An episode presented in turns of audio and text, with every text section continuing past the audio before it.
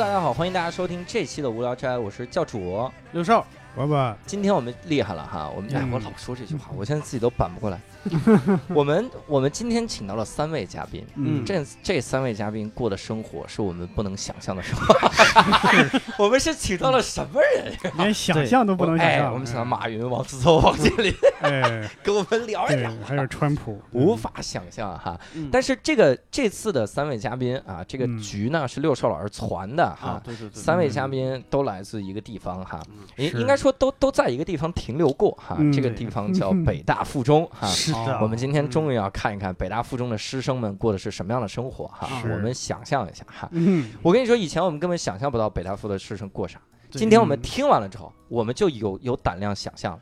哎，嗨，这是。也就这么个效果是吗？关键是我们录完了衡中以后，就觉得啊高中生活可能一直是那个色彩，太苦了。对吧？那个色彩，对。现在发现还有另外一种可能，对，我们录点儿这个特别爽的高中生活啊！是，哎，我们请到了三位嘉宾啊，嗯。来自北大附的潘潘老师，大家好，哎，我们还请到了北大附的两位学生啊，嗯。同学哈，张莹同学哈，嗯。大家好，啊，你看这个声音非常的清澈哈，高考完喊哑了，好喊然后喊哑了，还请到了小池同学哈，Hello，大家好，嗯，全名是，池一宁，你看嗯池一宁，这个话稍微读长一点，就是我们一个演员英宁，什么玩意儿？怎么也不像啊，这听着，咋读出来了哈？嗯。我们请到了这个北大附的老师和学生们哈，嗯齐聚一堂。实际上这个局我都想都没想过，嗯这个局是第一开始六兽老师的建议。是啊那我就想问一下，你为啥就想到了这样的？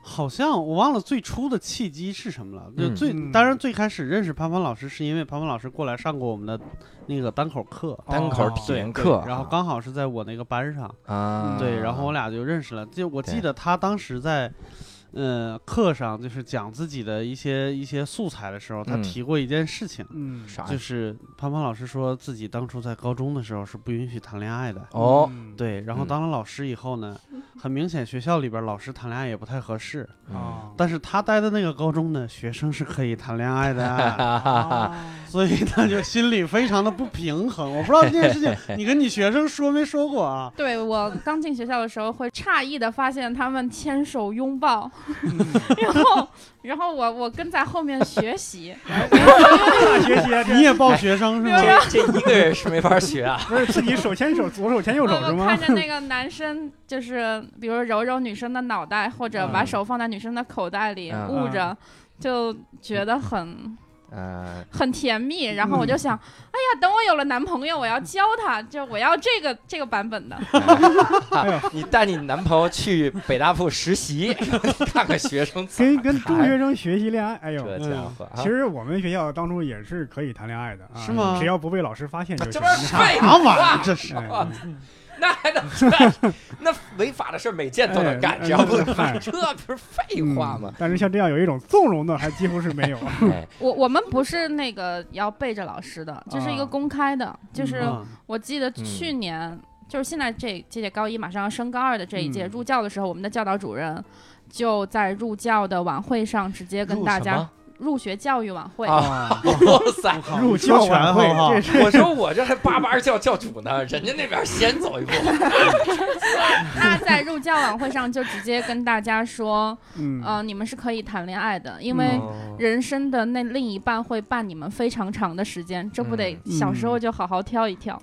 包括 军训晚会的时候，也有老师给大家唱歌，然后祝大家有情人终成眷属。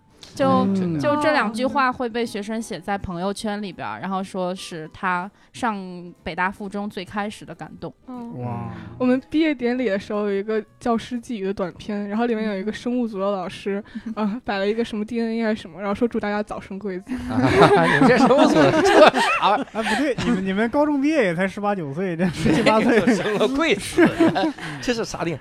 关键是关键是你们学生们长舒一口气，说这是我们最初的感动。北大附竟然允许谈恋爱，肯定有学生到了高三的时候说，原来光允许也是不一定能谈得上的，对对，大部分人都是这么想的，应该是 光允许也是没有用。我同意。还是得靠自己努力才行。是这样。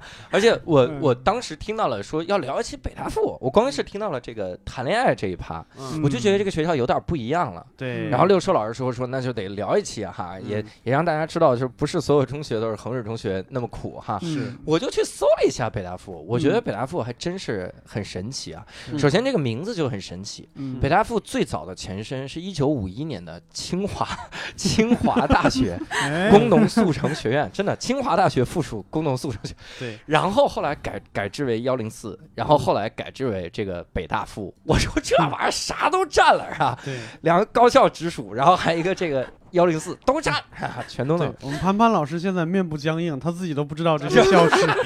他们老师这样啊，原来我们还跟清华有。我真的是个贾老师，愣了愣了。后面我就直接叫贾老师就可以了。所以贾老师你进就讲这个，而且我还多搜了一下，我发现北大附好像各种不一样。嗯所以这个各种不一样，我们就得听听几位同学和老师咋说了哈这个到底咋不一样哈？嗯嗯，你们上课是啥样的呀？你们上课也是我们那种分班那种吗？不是，我们就是没有固定班级，然后嗯我们只有一个书院，它是一个你们有个什么玩意儿？书院，哇塞，这名字都好就是？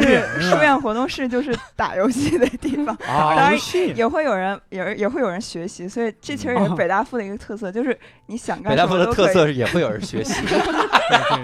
对 对我怎么感觉学习会受歧视呢？这是，就是你当走进这个书院活动室的时候，你可以选择打游戏，也可以选择嗯学习，就嗯没有人管，所以这就是北大附的一个特色，就是这种感觉。嗯嗯，然后我们就也就没有班级嘛，就因为只有书院，然后上课就是走班制，然后想报、嗯想上什么课就选什么课，这样。嗯，而且嗯他们这个走班制，我稍微查，是没有年级限制的吗？呃，就是可以和学长学姐和学弟学妹这样一块儿上一个课，但是嗯年级还是分的，肯定也是、嗯对。是为了为了提高谈恋爱的成功率。年年级还是 分的，年级还是分的。对然后班级进来的时候可能有不同，对，这不就是标标准准大学的授课吗？对，没错你。看大学的这种感觉，哦就是这种走班，哇嗯塞！嗯而且这个书院是啥情况？你们学校是是分，我听说分成好几个部是吗？就是嗯。书院是有八个书院，嗯，然后书院其实八个书院，对书院其实和上课无关，就是和你学课程无关，就是一个学生集体，啊，嗯，就大家做活动或者嗯。什么，嗯。然后来分出一个分出参加四大对赛事四大就一块儿赛事 四大赛事，对 都是哪四大赛事？是个足高中球、篮球、舞蹈，然后还有戏戏剧剧，对。对。舞蹈赛事。哦。对，哎，比舞蹈体节育我能理解，舞嗯蹈他们哦还比文的，哇对塞！嗨我现在已经哎，虽然节目刚刚开始，我已经开始觉得这是一个对我们完全陌生的世界，是就是各种词儿蹦出来的时候，我都觉得这是因为啥？刚刚刚刚两位同学说这个四大赛事，我一想啊，物理竞赛、化学竞赛 我也以为是吧？奥数对是对吧？，伯伯老师太陌生了。是，四大这四大赛事是有那种联赛的感觉吗？和联赛就是一一一比一个学期啥的吗？哦，没有没有，其实是集中，比如戏剧节会集中一周展演，啊，一然后周的时间嗯这种。就比如说每个书院会有一嗯天，然后中场、下午场、晚场会表演啊三场。嗯。然后大家会哦进行大众评审，然后有专业奖和大众奖。这样那你们这个包括什么戏剧比赛这些，下边坐的观众啊，什么评委都是都是你们学校本人本校的是是我们和比如说戏剧节，我们和中嗯戏是合作，嗯然后会有哦中戏的老师来当辅导老师。嗯然后哦，中戏学生就是读研的学生或者什么的，嗯然后评审的话会包括中戏的老师，嗯还有可能还有学校的老师吧，嗯嗯，这样。那那你们高三也参加这种三个赛哦呃四个赛事？高三不了，高三高啊三就像衡水一样了，基本上。哦但是，哎，你这句话不能乱说。哎 高三真的不会像衡水一样。衡水中学一听说真的，你们下午几点放学？五点多，这对，你们可能真的不知道衡水什么样。是，非常可怕。嗯。衡水中学嗯吃饭那都只能吞一下，对，你们还高三至少能嚼吧？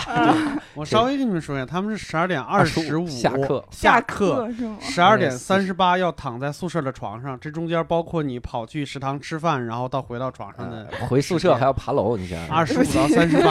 对不，对不是，不像对不对？睡觉午睡是强制性的，你不想睡都不行。对。哦。对。但是哦你们你们这个那是分开的嘛？这算一个部吗？嗯，就不是，啊，就是高三，像我们高三高考的会嗯单独出来到预科部，预就是一个哦楼，一个单独的小一个楼。我们叫监狱这你种。们住是。要那个监狱。单独在一个楼。嗯。然后高一高二的，呃，本部学生，包括本部出国的学生，嗯。就是就叫高中部，哦。然后还有一个国际部，嗯哦，预科部、国际部、高中部，对。相当于到到了高考的时候分成两波哈，一波是嗯。高考，一波是出国哈对。国际部其实就是三年都有，因为他们一直都是出国方向。啊对，哦，那那我那我想问了这个你看啊，嗯北京的听众大家都知道这个，呃可能知知道这个北大附在哪儿哈，嗯都在这个海淀黄庄嗯。中关村旁边啊，对嗯。寸土寸金那么一个小校区，嗯。你们八个八个书院。书院。嗯四大赛事，三个部啊，嗯是好几个校区吗？就都在黄。都在一个校区对吧？都里边还有在这个初中部。对，还有初中的。哎呀，我的就在我就在我五年前住的那个小区里对边，你想想，那这个学校的学生数量一定比较少。这个学生数量还少，我都觉得活动空间都少。这个学校估计都说出这个四百斤以上不能进来，没地儿活动。这三个年级一共仨学生，所以我们学校就往地下挖了三层，建了个体育馆。对，地下地下体育馆听着像哦拳赛，地下格斗，四大地面赛事，还有一个地下赛事，哇是，黑暗喋血搏击。嗯，对，但我们有好听的名字叫下沉，就是嗯。我们有，不是剧场叫下沉剧场，嗯。篮球场叫下沉篮球场。对。嗯。不愧是北大。你们，你们地下还挖了个篮球场啊！对就是有一个体育馆，篮球赛事就是在那底下。哇塞，我在那儿住的时候，我 从来没想过我脚下有这种玩意儿。哎，你们物理实验也在地下做的？嗯，对，我们物理教室还有所有艺术教室也都在对楼下。物理嗯化学实验在地下做，这是对周边的居民负责。我跟你说，这是非常合理的一件事儿。对，我记得我在黄庄住的时候，因为学校我肯定是进不去嘛，嗯但是来回来去总要路过这个学校的外沿儿，就能嗯看、嗯看到教学楼。首先，他们那个教学楼修得很漂亮。嗯嗯，然后那个一楼的窗户，我记得有一侧墙是全是长条的那种，嗯，我就每次路过的时候就纳闷儿，我说他们的教室到底在什么地方？就是透过那个窗户看里边根本就不是教室，是 就也看不出来到底是干啥。的，感觉像个科研机构什么之类的。那可能是咖啡馆儿，就是你们学校还有咖啡馆？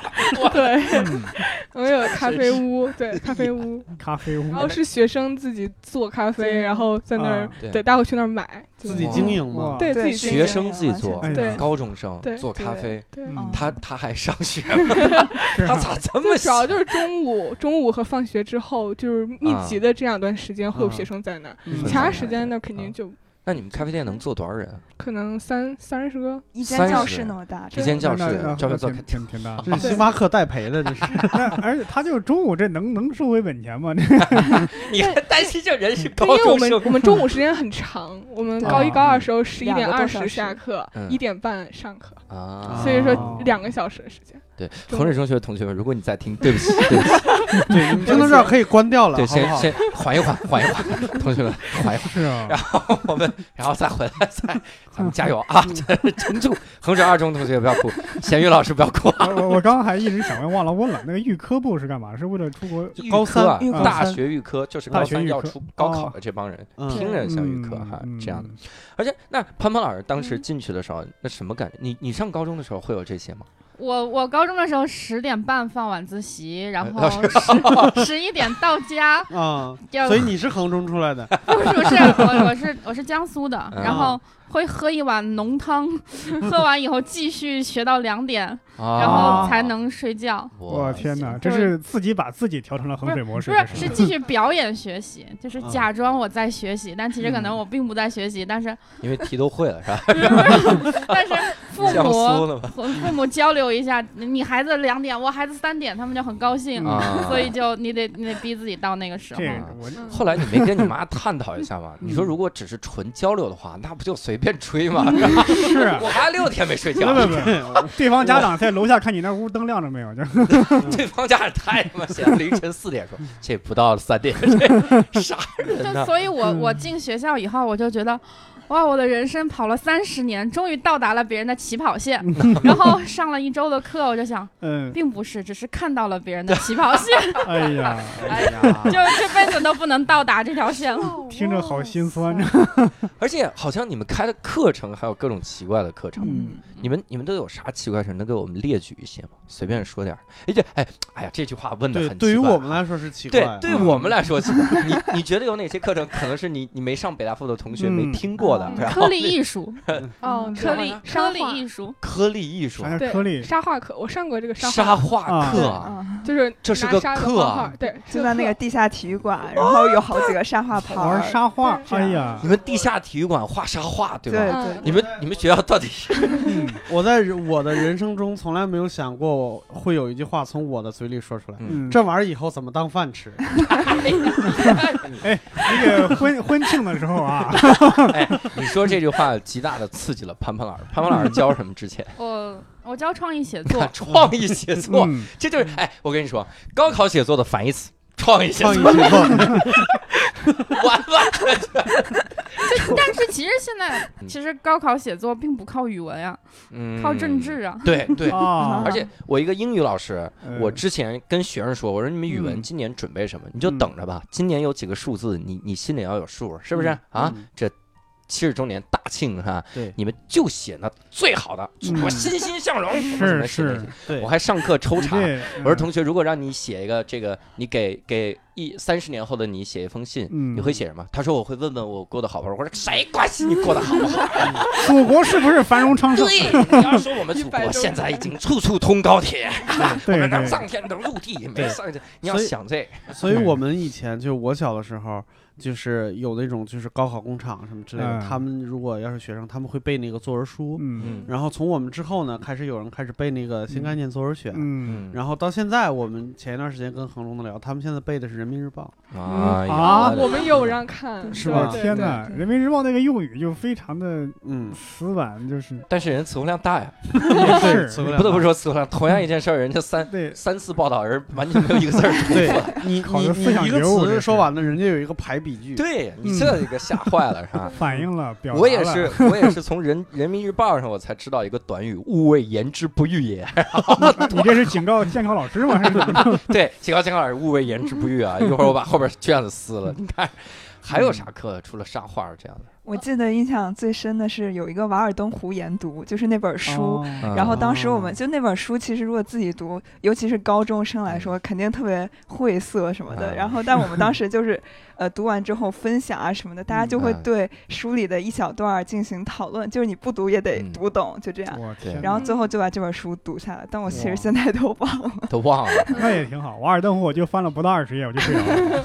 后来后来有人讨论说，这个其实梭罗写这个《瓦尔登湖》啊，嗯他《瓦尔登湖》离市区不是很远，嗯他好像就住在一个很近郊的这么一个地方，因为他嗯里面提到他买东西很方便嘛。嗯所以他们，你想北大附的学生研读的时候就说说，哎呀，如何能在闹市中找到这么一片净土呢？好难啊！然后自己就住在这个净然后土，然后就去了下沉广场。去了下沉广场画沙画，说怎么才能拿到瓦尔登湖的心境？大哥，你看看你们街对面那个学校，人家什么心境？太神了！嗯嗯，还有呃，我我们俩都上过电影嗯经典研读，啊然后我上的电影经典研读里面的导演包括侯孝贤、贾樟柯，嗯哇嗯，主要是中国的大使，然后他嗯上的那个好像是主要外国的，像昆汀什么的比较多。对我真的哇特别喜欢那个课，就我感觉好像是那个课，就是让我特别喜欢电影这个东西。然后我其实研究生方面也特别想学电影，就感觉它像改变人生 的这样一个课。嗯，你们是不是特别羡慕他们看外国电影？因为还好。我们也有看，就是看一些李安什么的。因为侯孝贤的电影确确实比较催眠，你知道吗？所以伯伯老师，你高中的时候看的什么电影？我高中时候基本上他们俩说都看，嗯，侯孝贤那种就是大学才看，因为侯孝贤他那个长镜头节奏非常慢。那个时候你在你在你在不是高是因为中的时候上大学上太早了，那个时候侯孝贤才开始拍。不是那时候你看电影啊，很少有说你自己独自欣赏一部电影，啊都是电视上播啥你看啥，啊，对对是的，嗯是的，而且你还看不完。对，没错。我嗯高中基本上看那些很烂，我昆汀电影真的是从复读那年开始看的。嗯就我复读那年，真的是，哎呀，很开心，就是特别开心，恶对补。嗯，我对不起你们，我高中看的是什么零零七啊、周星驰啊，什么全是这些。啊周星驰的零零七那，不是那不是 初中时候看的吗？哎挺好我对不起，暴露年龄了吧？这不是？啊，而且我还听说有一个啥课，你们是有一个什么议事会课，是议事课程是吗？那个其实就是我们刚才说的那个书院，就是有点像，啊就是居民委员会，就是大家居委会居对居委会这种 感觉，就一个书院总得有点嗯乱七八糟的事儿要谈一谈，所以就啊聚在一块儿所以那个课上的议题是啥呀？呃，比如说通过书院法那个叫什么章程，啊就像法嗯一样，就是对，比如说在书活不能踢球，不能打篮球，哦然后要通过一下，投个票什么。在哪儿不能踢球、打篮球？书院活动室，对嗯就是在书院活动室不能踢球，这他妈需要开个会吧？不是，他的意思是说呀，他们书院活动室很大，啊，可以踢球。就是大家说，咱们是不是也不能老在屋里踢球，容易打着玻璃，是不是？通过一下，真的是太，你这简直就是古希腊人做的生活。是，对，就因为、嗯。因为每个书院都有自治会，然后自治会是大家自己选出来的，嗯。然后自治会要通过一些关于书院相关的事项，就像我们政治书里讲到居居委会关于居民利益的事情，嗯，就要放到呃议事会上面给大家来讨论。议。事会议事这件事情竟然是在高中做的。嗯，所以我们政治老师讲课就说：“你们想想你们居委会，不是想想想居委会。想你们议事会，政治老师也挺幽默。这种自治的自治，这种学生自治，很可能是我们这些人一辈子都赶不上的事儿。还很可能啊，可以 可以在小区这个话题不能往下。聊了，我是跟你说。是是，哎，但是无聊斋也有这样的嗯仪式，无聊斋我们嗯就凑在一起，我们是不是得聊一期北大附的？对的，聊这种仪式。我以为是聊什么名人轶事那个轶事。哎，那你们还会有像模拟联合国这样的事情哦，我参加过，就是啊模拟联但？是呃，一个就类似于就是社团对，嗯然后我们那个活动其实是北京市市级的这种嗯活动，就大家很多各种学校的，就是嗯模模联合国的社团会合作，然后去参加的。啊啊，我会我模拟联合国，我是大学才知道，然后啊回北京教教这个高中生的时候，我发现我高一的学生就参加模啊联，对我就是高一参加的，对是吗？嗯人家各种代表，人家真的是在那儿来谈论会。嗯。因为我之前以为模拟联合国会是啥，一个人站起来说嗯“我看到”，啥玩意儿？你这是模拟漫威，你这是模拟 漫威联合国，模拟黑豹。拿古巴达，就是可能 想这种，人家真的是太丰富了哈。嗯哎，那我想问，你们像那种议事会的时候，学生是就就真的像那种欧洲的那些议员们那样的，在认真的讨论吗？别把袍子别穿，你还戴假发呢？这是对，他们也是在那儿认真的聊吗？其实 其实不是实话讲啊，实话讲参与度不高，嗯对对对这是很大的一个问题。其实，就嗯每个书院都致力于改善这个问题。就是大家其实很多人也是在，比如说看电脑啊、写作业什么的，嗯但也是有一部分人是很很热情参与的，就是、嗯对，嗯，就是想对，就是想干什么干什么，就是没有什么政治热情突。突然想 到，为了改善这个，就学校就给他们搞了心智活动。嗯，哦，心智活动智是是对，心智其实就是我们有一整套的，就是入学前有个入学教育，然后呢，啊入学之后在高一左右会有个心智，心智活动嗯就是类似于大家集体那种实践活动，会搞一些哦很很走心的就那种一块玩是新那个对心智啊。心智，啊我以为这个新约智旧约，我操！我说这哎个这是要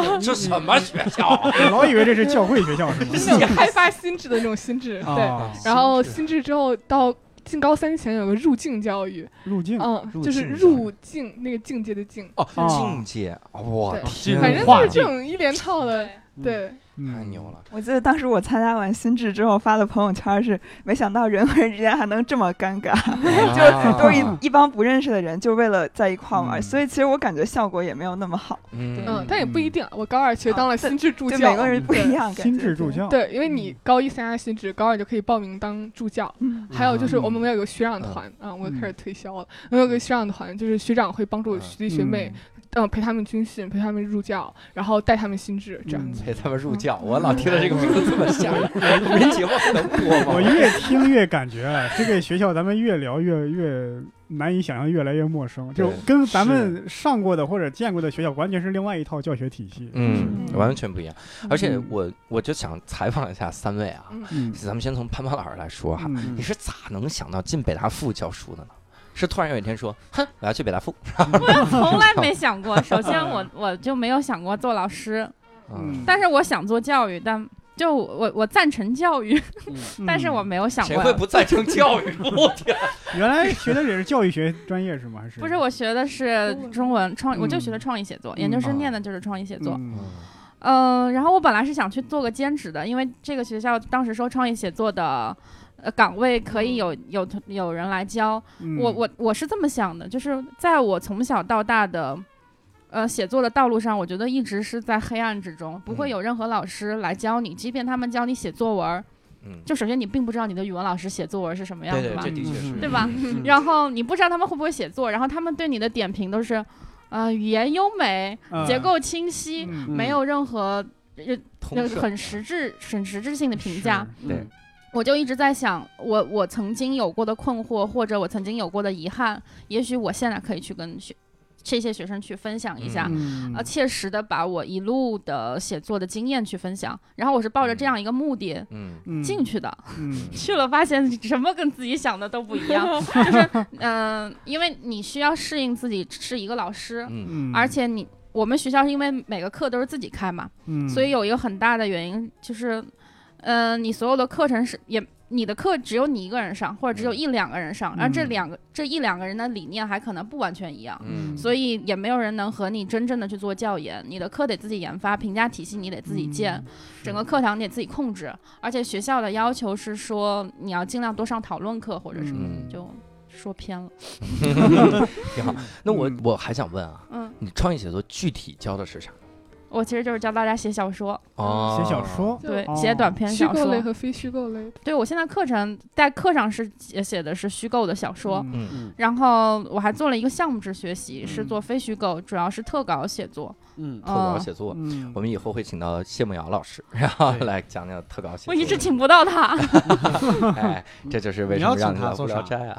就要请他给学生做讲座。哦做分，享但是我我们就是请过非常多人，像杜强、林珊珊他们就是我们的常客。哇。塞！嗯。所以，我其实有一点跟潘潘老师挺像，就是我嗯。当年在背新东方高考英语怎么教这个写作的时候，嗯。我说怎么怎么的，我看了市面上所有的作者书，嗯。我当时看到了，呃，我忘了作者了，一本、嗯。一本书叫《开始写吧》，我不知道哦。你你看没应该看过那个书，那个书就教你虚非虚构写作应该怎么写，嗯。它里面会有非常好的那些训练，嗯。就比如说你要开始想一个路线图，嗯这个路线图就是好像设定了我说从这个家，然后到另一个家这一路上发生的事情，他就嗯这种路线图写。我当时还让学生练了一些哈。嗯当然，首先我觉得特别的少，对我很有启发。嗯但是学生说：“老师，你能讲点考试考的吗 我我我经常觉得我的课没法面对家长的提问，就是嗯开家长会的时候，家长会来说，啊、潘老师，你这个课呃提，分吗？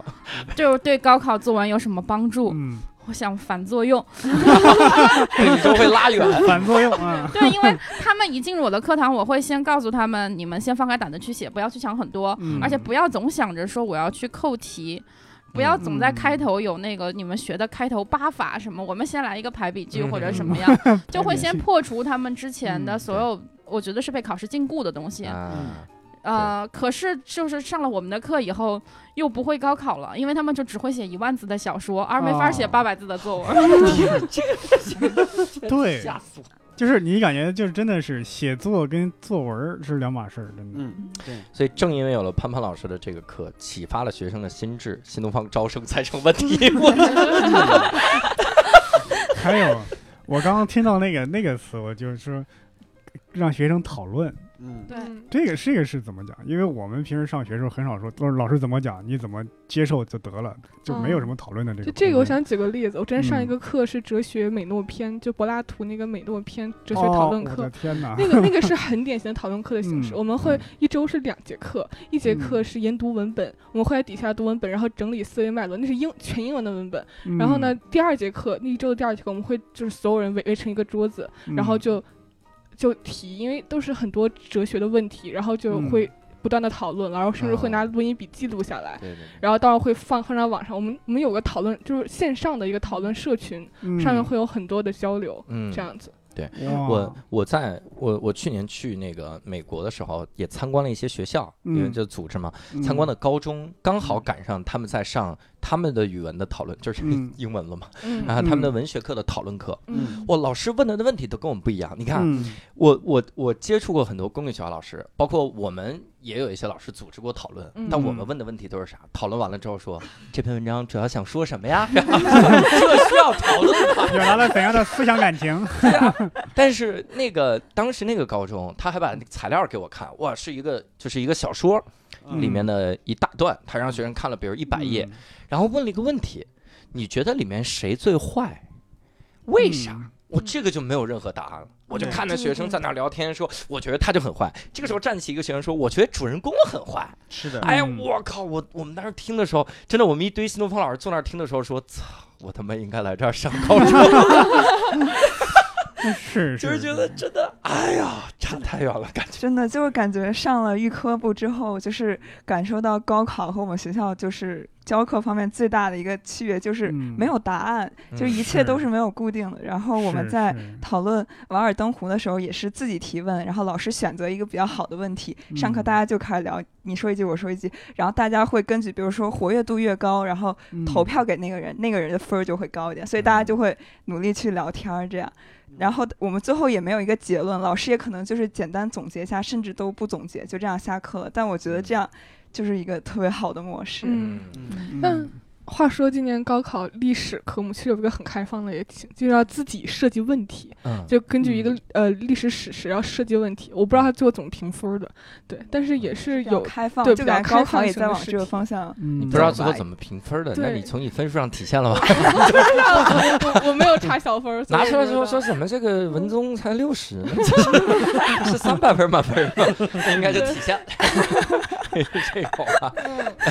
因为两位学同学都是这个刚高考完哈，嗯。所以我得替嗯听众问个问题，嗯，就是今年高考怎么样啊？难，这个 真的难对，一就是今年就是就挺难的。我我们俩都是文科。不，是评价高考，是你们考分儿怎么样考啊？分啊啊，就我俩都六六百多分你看六百九十九点九九也叫六百，多，对，挺好挺好啊。嗯。我是我是一直在想这么一个，因为我之前我们录衡水中学那期的时候，我也是一直在做假设，嗯就是我我一个很想做的假设就是需不需要非得那么努力才能考到想要的分数？嗯我其实也跟很多的学生聊这个事儿，嗯我后来自己得出的结论就是其实不需要。嗯为啥？我相信从这个嗯 北大附的同学身上也得到验证哈。嗯就理论上你都玩成那个样子了，然后就是嗯都议事了啊，这才嗯地下这空气也不流通是吧？瞎话啊！嗯理论上嗯这个应该是六百分以下啊，或者就三四百分吧，就是理论上是这个样子嗯。但是就算北京卷啊，嗯难度说是简单哈，嗯但实际上这也很扯淡哈嗯，也挺难的哈。因为这个高考又不傻，高考如果试卷出简单，它会压分的。比如今年嗯写作就是这样的，英语写作就是这样的，他会嗯用写作压分儿弥补前面出简单的问题。所以这个，哎，不管怎么样啊，考六百分以上其实挺不容易，是是是是，你否则我们新东方挣谁的钱？他们新东他们新东方 挣谁的钱？现在已经不用说我们新东方了。嗯，而且而且，因为可能是因为这他们就是本来本身从初中升高中时候就是嗯非常不错的学生，学习成绩本来就很好嘛，就这样的学生无需你去那种去监督去催促嗯，对吧？其实高三还是很累很累的，对。我们俩是其实很很说话慎重一点啊！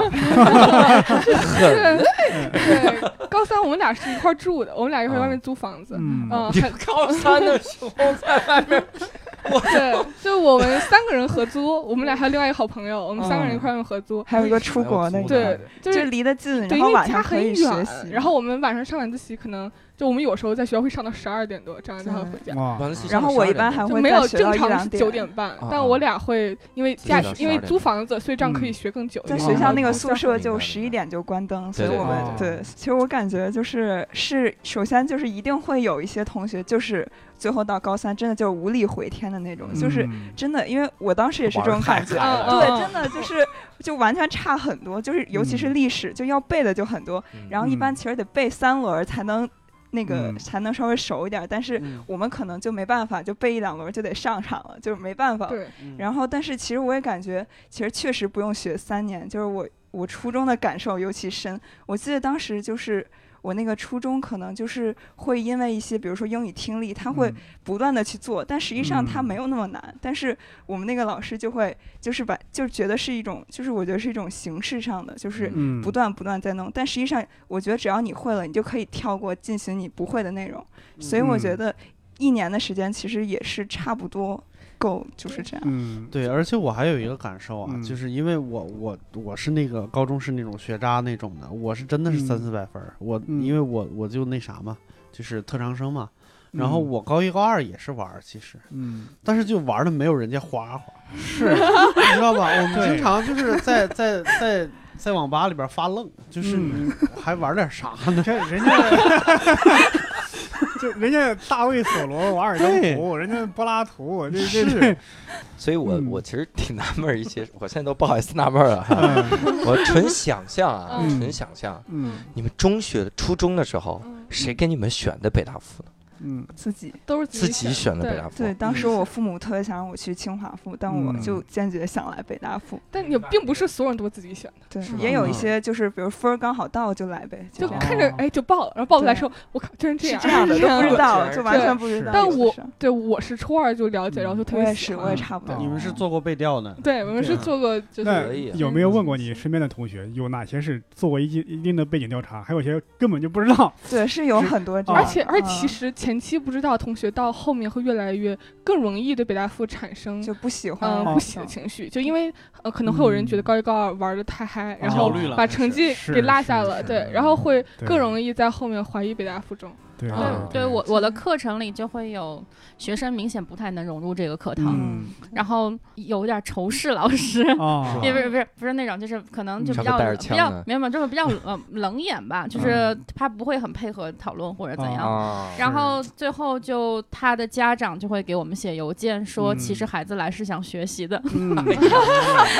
他他是想学习如何考试，然后说孩子很苦恼，嗯，老师能不能帮助？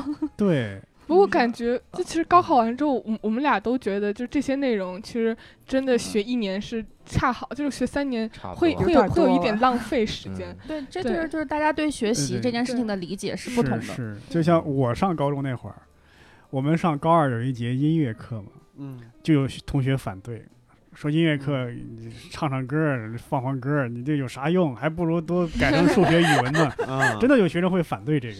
你你想想，我们那次聊衡水中学的时候，说嗯体育课是用来干嘛？用来背书的。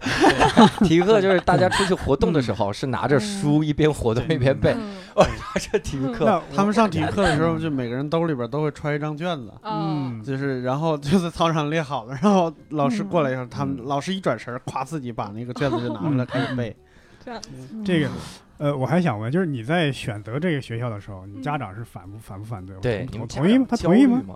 嗯，我感觉我家长会略微有一点提出异议吧，嗯，就他们可能会已经预想到了我到高中会 玩的很嗨，嗯。嗯，但是他们无法左右我的选择，就包括嗯。选他们大学无法。左右你的选择。对，嗯因为我感觉就是不管怎样，他们是尊重我选择，可能不一定支哦持，但是起码嗯。尊重。对对，包括之就是就这个话题，前两天我和我妈还吵了一架，就因为在于我选大学的时候，我爸其实并不是很看好我选的那个大学，然后呢嗯。就不断的在跟我提起，哎，你要不然再考一下这个，考一下那个。嗯然后我，然后。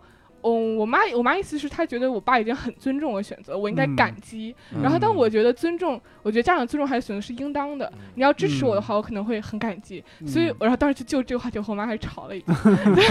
对，但但他们还是很尊重我的选择，我还是选了嗯我想我想去学校，不管是初升高还是高升大。嗯，那张颖同学呢？我当时中考完就跟我爸妈说，你们只嗯有建议权，没有选择权。对对对，然后。我最后就是，对我就自己想选什么选什么，然后他们嗯也没办法。是，高一高二的时候，就我我一般晚上回家，就是因为作业很少，然后我就嗯我就会 看美剧，然后每天晚上嗯会看到十二点，然后他们也会有的时候推进来推进门来就，嗯，唉，就这样。但其实一其他的都还好。哦然后到高三 就看我在那儿拼命学，嗯然后就说活该了吧，就这样。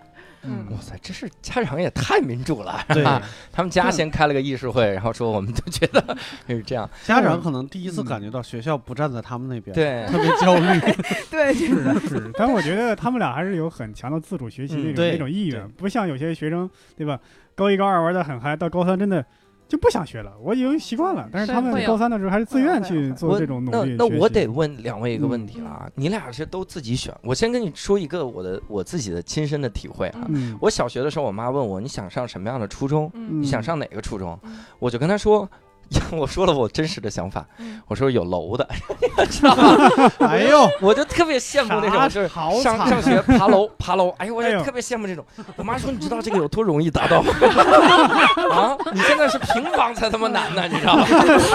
对，上平房中学才很难。对吧？你这是四合院的中学，那得是什么中学是吧？然后，所以我我就想跟探讨一个事儿啊。嗯你看我让我自己选的时候，嗯我会选这种东西。你问一个小学生，比如我我这种小学生，你问我嗯你的梦想是什么，我绝对就三个字：科学家。我都不知道科学家是啥嗯啊。在这个情况下，那你们会有那种感觉吗？觉得我在选择一个东西的时候，我靠，我有点没底。万一未来选错了可怎么办？你们会有这种这种想法？张颖会有是吧？就高三的时候尤其会有，哎呦，我嗯就真的是后悔，嗯就有的时候会有一点后悔，但嗯其实大部分还是不后悔的，就嗯因为要对自己选择负责嘛。我觉得这个是啊越早学越好的，就是有的时候人生不就是要自己选择，就嗯。将来将来越到大，早晚是要面临这个的。如果嗯。早一点早犯错的话，比如说，我觉得经过这高一、高二、高三来说，我就觉得我到大学一定会好好学习的，绝对不会像高一、高二那么那么就是不嗯。注重提高自己这样。嗯。对，哎，那我问你，你高三报新东方了吗？嗯，没有，你看，还是不会努力。跟你说，哎，你要报了哪用熬到十二点？我感觉方法非常重要。多一所北大附中，少一所新东方的感觉。那不会，刚才刚才说到后悔那个词儿的时候，潘潘老师的脸部抽动了一下。什么？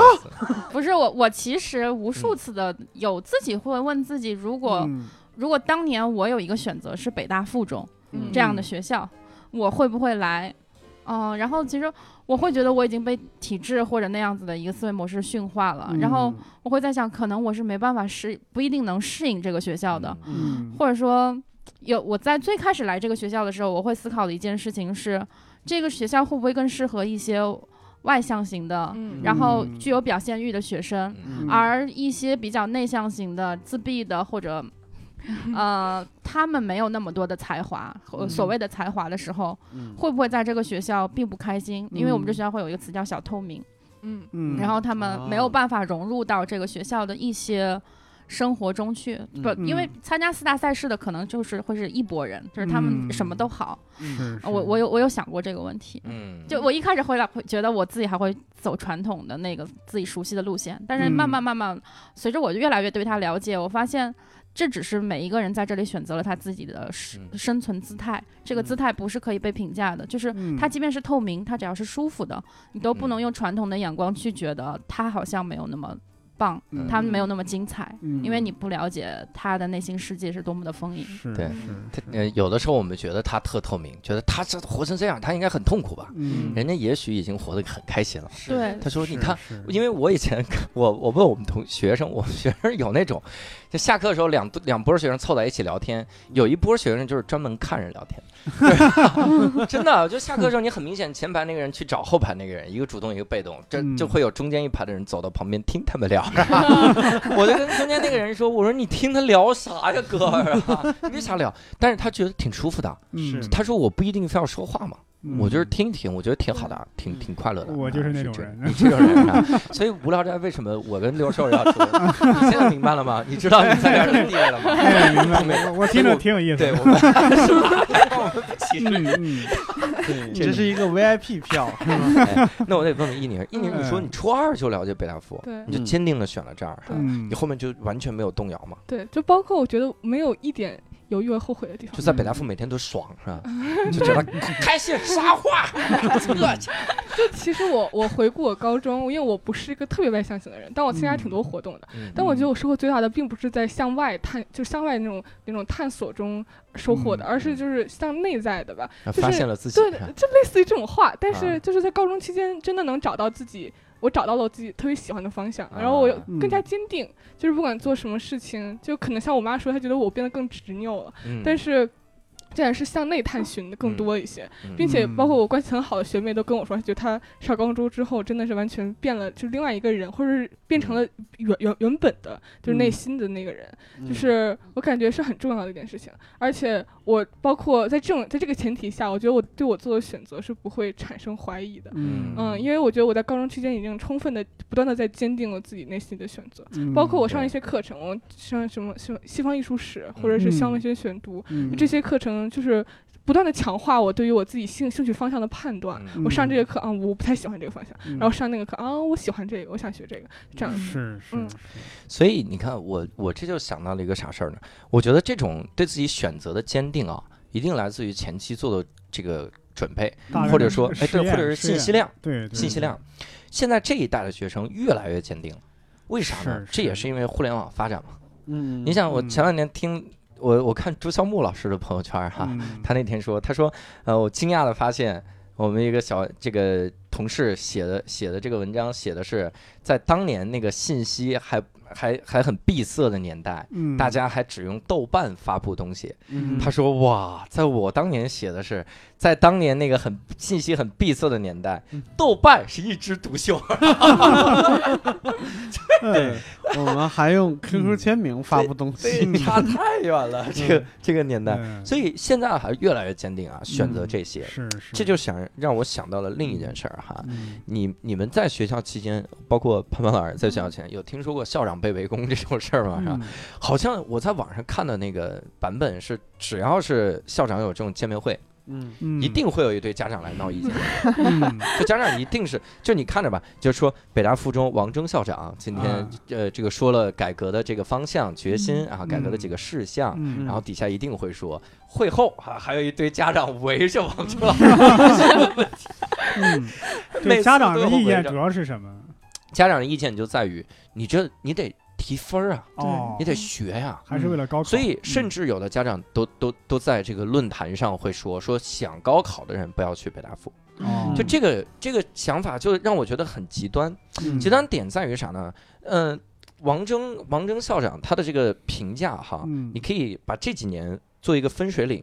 嗯嗯分水岭是他做了同样的事儿，嗯他在之前是在深圳中学，嗯嗯好像是深圳中学，就是深圳中学哈。嗯深圳中学第一开始没那么牛，但他嗯做到了深圳最牛的学校。嗯，然后他离开深圳中学，来到北大附，一模一样的改革，嗯一模一样。嗯但北京家长就说：“我操，这他妈天天让孩子玩，这能行吗？”嗯就这感觉。呃，尤其像就像像张颖刚才说的，可能就是那种就是第一开始对这儿不了解，嗯然后进来之后就会抵触，抵触，嗯就是害怕那种。嗯。那种家长，这个这个话语是最多的。所以我看了个纪录片，这个纪录片是当年那个讲高考的纪录片。嗯。它里面其实讲到两个老师，其实挺有意思的。嗯。一个老师是讲到了新东方国际学校的王先义，嗯。他是在那个学校里教语文，嗯。然后他就跟这个国际学校啊是为了出嗯。国的呀，然后他就跟这个校长提提建议，他说我要开一门课国学课，嗯国学课我就跟你讲讲这个国学到底是啥，然后让你呃这个喜欢中国文化。嗯。然后他开了这个课之后呢，哇，那个真第一节课四十个人，嗯。然后到最后一节课的时候是七个人还是九个人，嗯。然后当时他对着镜头就说说，大家好像更愿意去学托福嗯。啊、商务口语，嗯。就这些，因为国际国际部嘛要出国了嘛，他他更愿意学这些东西，他还是很功利这个角度。然后当时我看他就挺失落的，现在王千益去培训机构了，嗯然后在一家叫高途课堂的地方教语文，嗯就他教的是更功利的事情，你知道吧？对，这怎么还反洗脑呢？就是被被学生家长说服了，这对，说服了，说那我他妈要教这么功利，我还留着你们这个新东方不这个国际学校干嘛？就去了。嗯但是同时，这个纪录片里就聊到了一个有一个板块，各位可以去搜一下，叫“校长的选择”。采访那个王征校长，他就带大家去各个书院参观，就讲这个。然后当时这个王征王征老师就说：“说我不是想把学生培养成一个专门就为了考试的，嗯我是希望就像刚才这个一宁说的，我就是希望他能发现自己，嗯就是他越来越发现自己，然后他知道自己想做什么，嗯这件事情是更更重要的。啊，我当时就觉得这个错位感也太强了。嗯新东方的国际学校国际学校，嗯首先是新东方已经是体制外的，嗯。国际学校就专门只是为了让你出国的。嗯那这个学校里你学点能力呀、学点啥，那不是很开心吗？嗯，你看我每次去那个新中关健身的时候，那都是人大附的国际部的在健身，可嗨了，买冰激凌啥的。当然我后来问了一下这个迟一宁，我说你为啥你们学校不去？他说因为我们学校不穿校服。你没认出来这是，你没认出来，人家去了，也是有可能的哈。嗯然后我一我一看说这怎么体制内的一个学校啊，公立学校啊，北大附，嗯反而这个想法特别像这个国际的这个高中、国际的这个这个大学，完全不一样。所以我就嗯想跟几位探讨一下，你说这个到底是个啥？咱们咱们这个聊一个话题啊，嗯就是你你你们教育的目的到底是为了啥呀？是吧？我嗯我咱们先先问这个潘潘老师啊，嗯有有，就得就得问到咱们教育工作者了哈。问这，你说我先问一个问题，他是为了那个文凭吗？我我觉得不是，我这些我这是一系列问题啊，我都是替听众问的啊，啊我得先把咱们这个逻辑闭环问出来哈。你看啊，教育的目的不是为了文凭，没有没有套吧？有套有套啊，先告诉你有套啊，告诉你是个闭环了，还先告诉你是个闭环。也许教主心中早已有了答案。对我我是我是有有这个答案哈，但我的嗯答案跟纪晓岚是一个答案，牛逼吗？然后你看看纪晓岚是什么答案，不公布是吧？嗯就说教育不是为了文凭，对吧？但是哈，您进北大附的时候看不看文凭，嗯，也看了。对吧？嗯但是我进北大附，我必须说一下，是因为为我简历里面有一条我得了北大厨艺大赛冠军，然后这个 什么厨艺大赛？北大厨艺然后你们北大这个系列能不能别老抢新东方的事儿啊？不是，据据说部门他们就开了一个议事会，啊然后在众多简历里说找个厨子，然后他们就找了我。这北大附也太随意哎，了。等会儿，等会儿，等会儿，那我得去啊，我得去啊。等会儿，我刚刚我感觉刚刚有个关键的信息，嗯就是招聘老师是学生的意见是吗？嗯，其实我高一时候上任的创意写作的时候，嗯当时就有很多他要面试很多创意写作的学生，就是那种应聘的。然后当时他来参与我们的课堂，然后包括课一节课结束之后，我们会给他意见，就我们觉得这个老师怎么样，这个老师怎么样，哦是有的。啊，我也去了，我我当时就你们你们面试的时候有有去参加了课你们能决定学校招哪个老师吗？我们不能决定但，是你们会提供但我们可能会一个意见提提供一些意见，哇，因为大家都有直观的感受。因为就是如果那个老师学生没有那么喜欢，或者是嗯。或者就其实不就是不那么喜欢，嗯。是说可能和学校的氛围或者嗯。教育理念没有那么合嗯。拍的话，就应该是会影响方向。是是嗯是是，就是我我会看到其他的老师，嗯。我我也有很多同学做老师嘛，嗯。他们就会。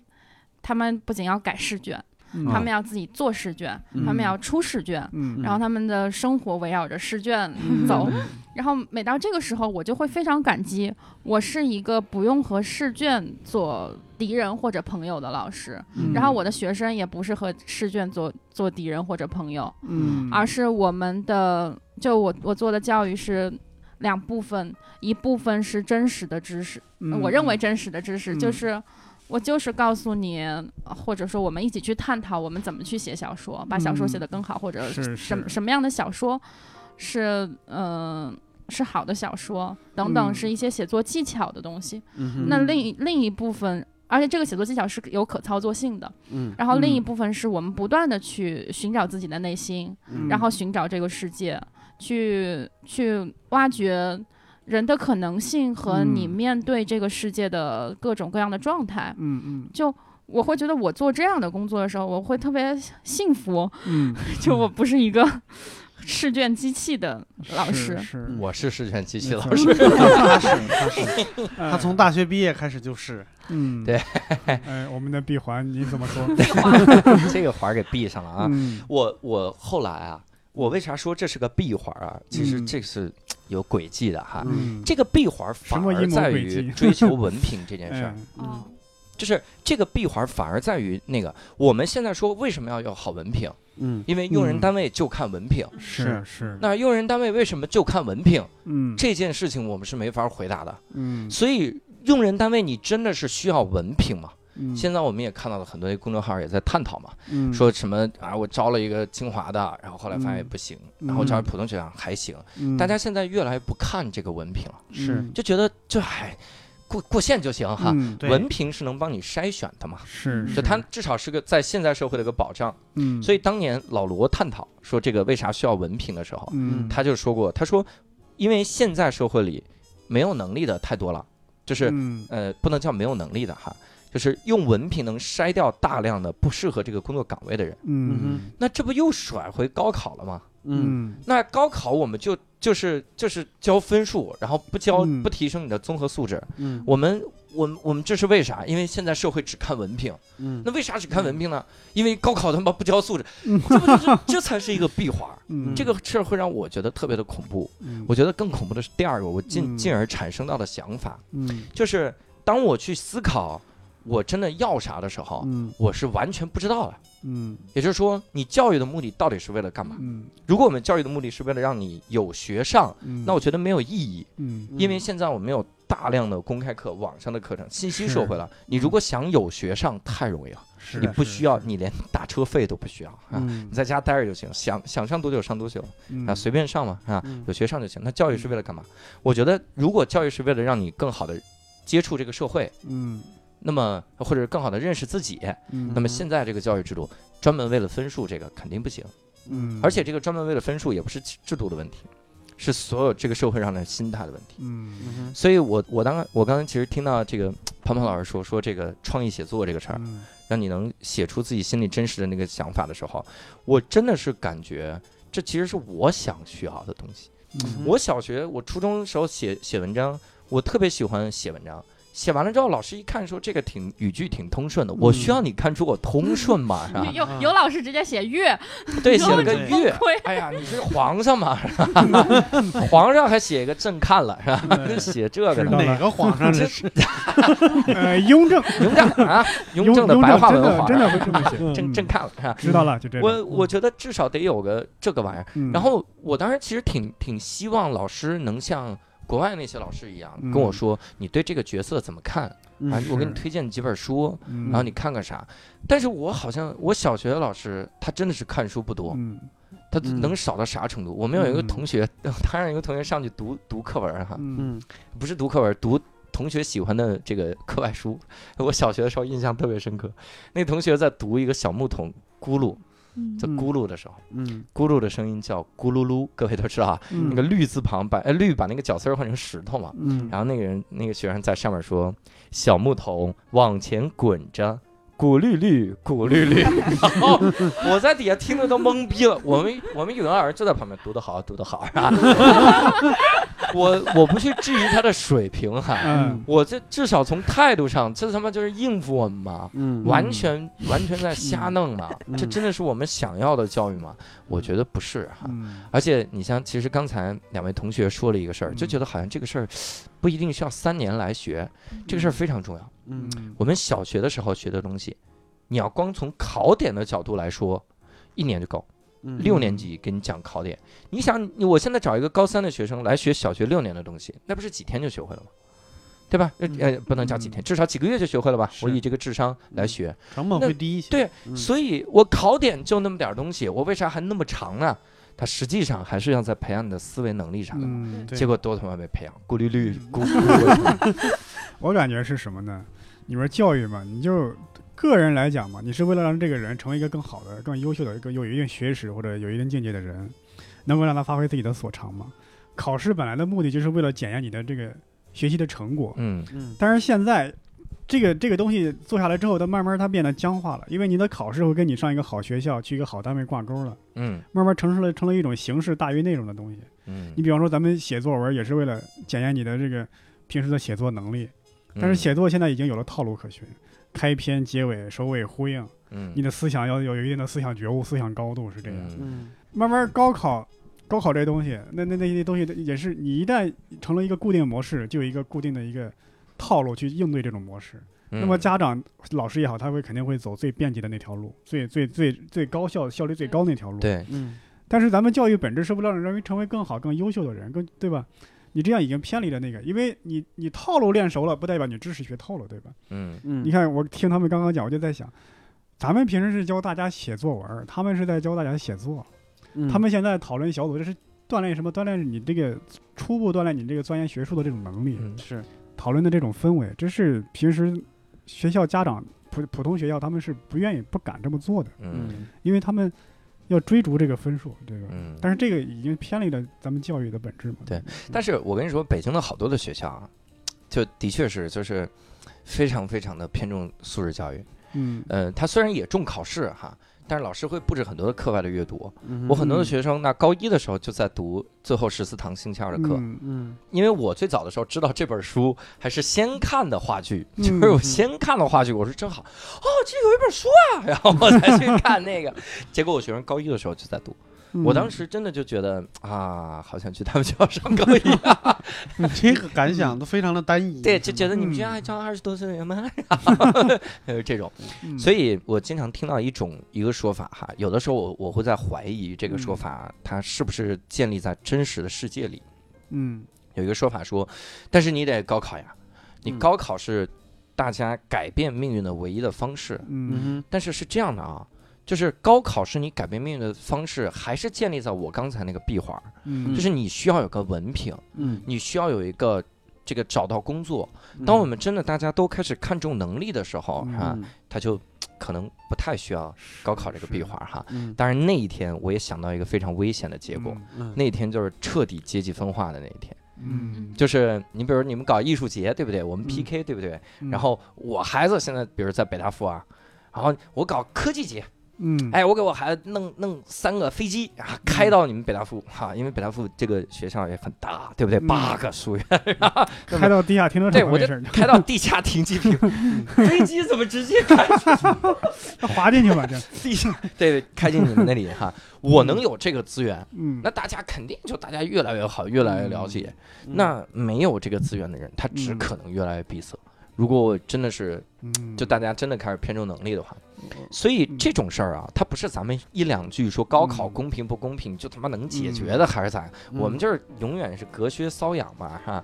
但但是总得有一个算是破局者是变革者嘛，因为咱们嗯这么全中国这么多中小学，对，但是像北大附这样的能有几个？破局者，破局者出现了。对两个破局者，是。一个是从就从大学开始改变这个这个事儿的，一个嗯。南方科技大学，对对对对，然后一个是那个西湖大学，嗯，好像是西湖大学，是西湖大学饶毅他们的哈，嗯饶毅他们弄的那个学校。嗯两位老师能不能克制一下？已经把三个 三个嘉宾都聊困了。对对对 我们的表达欲太他娘的强了，嗯的确是这样。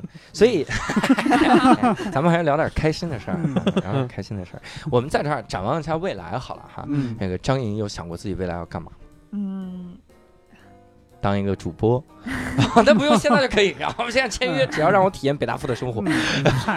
我感觉可能想做一些影视方面的。嗯，对，刚才说了，就真的，呃，高中培养了很多对于电影的兴趣。嗯嗯对影真的是视方向做导演啊，，但是我其实啊对大学还是选的社会学专业，就是你大学选的哪个大学呢？呃港中文，就是香港中文大学，这是我当年魂牵梦绕的大学，我一直没有上。我在想香港中文大学要什么？我你又踩踩到他的基点了，啊继续往下说，往下说，往下说。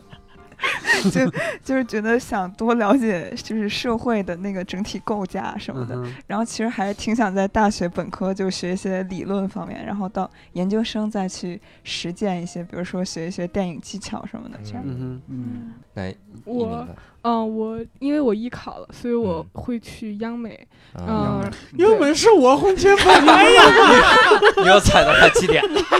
这期节目真的两个主播自两位主播，你们俩，对你还有脸在这儿说你一个学中文的，人家在干嘛？教创意写你在干嘛。作。我就不来那个了。今天是无聊斋三个主播集体想自杀的一天。对，嗯，然后会想学呃艺术管理，嗯还有呃艺术史相关的内容。艺术史，对，哦嗯，以后希望能去。我说你考这么多多，分儿，你还是你还是你还去央美是吗？嗯，哎，人家是出于爱好的，谁规定去央美就一定分数低呢？央美 不不是央美是有文化类课程，然后它分儿其实也很高，嗯，然后有艺术类课程，艺术类课程其实文化分儿也没要求那么高。嗯，但人家爱去对吧？将来是要想做什么具体就呃想做策展，策展嗯？就美哦美术管理。哎，嗯那那我还想问啊，那嗯这个潘潘老师啊，嗯不是您未来想干嘛？他已经在做，潘老师说我未来干点啥呢？潘老师，活着，活下去。去新东方？是这样的我咱们您您教了那么多学生，毕业了之后啊，他们进大学之后会有冲突吗？感觉？我没教那么多学生 对，不起，对不起，人家也很年轻。你教了那五个学生，他们去了大学。会有冲突吗你看啊，北大附这个各种各种事情，它是这跟国外的大学、国外的高中一样，嗯中国的大学是模仿国外的大学和高中那个感觉 嗯还不到位呢。嗯我们在这个有很多的大学还是高，就中国高中的管理，你知道吗？嗯特别吓人。在这个情况下，咱学生到了高大学之后，他还会告诉你感受吗？我是第一届，我是他教的第一你届。是教第一届啊，哎完犊子了，早录了一年，这玩意儿录早了，明年咱们再录一期，就是这样。哎，那那像你们知道的学长学姐们，他们去了大学之后，会跟你们谈大学生活吗？嗯，他们就觉得大学没有附中好，哎就有 就我们这句话我听的真是，嗯，什么什么破大学，连沙画都没有。我的大学也没有，你大学有吗？咱们大学都没有。我我们大学有沙坑，就是的确没有人附中我。有啥话？你这是？而且他们有滑雪、嗯击剑什么的。我大学在南方学的，没见过还滑雪。嗯，就我们有一句话就是说，有没有北大附中附属大学，能不能让我们去一下？你们听说过一个大学叫北大吗？那么就得赶紧。北大北大附中北大这是。对，北大附中同学说：“你说我们上哪个大学才配得上我们学校？你看看你们学校是哪个附属？” 对，去北大清华肯定没有什么落差，嗯但是就是因为我们学校艺体氛围就比较浓，就是艺术氛围或者什么。没有，我有一个去北大的学长也有落差，哎呦，我北天哪！大都有落差。就说没有四大赛事，然后也啊感觉就是他去了之后回来说，我通过上大学感觉到了中国教育制度的弊端，就是嗯 原来在高中没有感受到，到大学才感受到。，因为他们哎，这个你看人家就说明高中跟国际接轨了吧？是是，然后对比了一下，相当于哈嗯，这是还要这学倒退了哈。那你 你嗯你那学长要退学吗？退学来新东方给你补一补，让你上国外的大学。这是嗯，就其实没什么，就其实落差就肯定有一些方面可能比比比百分要强，但是在一定方面可能会有一定落差，就是不同的，就不可能说附中有那么好。嗯嗯，对，而且其实附中的好对你来说是不一定的，就是可能对于我来说，我我很喜欢它对，但对于部分人来说，它确实就并不是一个，其实并不是他们最好的选择。我跟你说啊，嗯有一种就是你刚才说的那种，就特别想学习那种，嗯他去了一个大学肯定觉得特别爽，叫曲阜师范学院，在山东，那就是那就是那就是大学界的衡水中学。嗯，我真的天哪！那个那个学校啊，你你们听你们有听过曲阜师范学院吗？我没哦，听过我想了半天是曲阜啊是吧？曲阜曲阜师孔范学院子之乡啊啊，嗯这个大学名字你没听过，但是嗯大学他们的毕业生就是研究生去的方向你们都嗯听过，清华、北大、中科院，然后哦。这个中科大，然后嗯。这个这个浙大，然后复旦，嗯。全是这样的，就嗯特别牛逼，考研考研，极强，嗯，就极为强哈嗯。他们可能去了这些大学，觉得终于能学习了，爽，没有落差。开始唱乌鸦子产品，哎嗯，我们学校有，我们学校有一个跟他们挺像，我们也有下嗯沉广场，嗯我们大学有下沉广场，但是因为是南方嘛。我去的第一年赶上罗莎台风，下沉广场是第一个平掉的，就是下沉广场变游泳池了，你知道吗？说这个时候浙大这人工湖昨天还没有，对，真的说这俩可以开跳水课了，因为这个真的足够深。好啊，我们这是聊了半天，我们嗯永远难以企及的生活哈。嗯，嗯，聊到最后，我们三个现在就打算去治抑郁症哈，我 们想 找一些这个心理疏导，是聊这些了哈。嗯所以呢，我们这一期哈也就跟各位聊到这儿了哈。嗯我们希望后面啊，咱们听众啊也来跟我们分享一下各位的感受哈。嗯当然，如果各位只是分享羡慕、嫉妒、恨呢，没关系，我们已经替你们恨过了，然后我们也嫉妒、羡慕，嗯 然后也希望各位呢能在我们的这个线上的微信群里面跟我们进行聊天哈。嗯。无聊斋创立了一年哈，我们现在微信群已经，我操，说出来吓死你，嗯，我们已经有四个了，大哥五五个了，五个了，那第五个只有二十六十个人，不足以不值一提是吧？嗯我们就这么点人，嗯希望各位都能加入我们的微信群，跟我们聊天人怎。么办啊？值得一提，值得一提。五群都是我的父母，啥玩意儿？录节目太没有尊严了。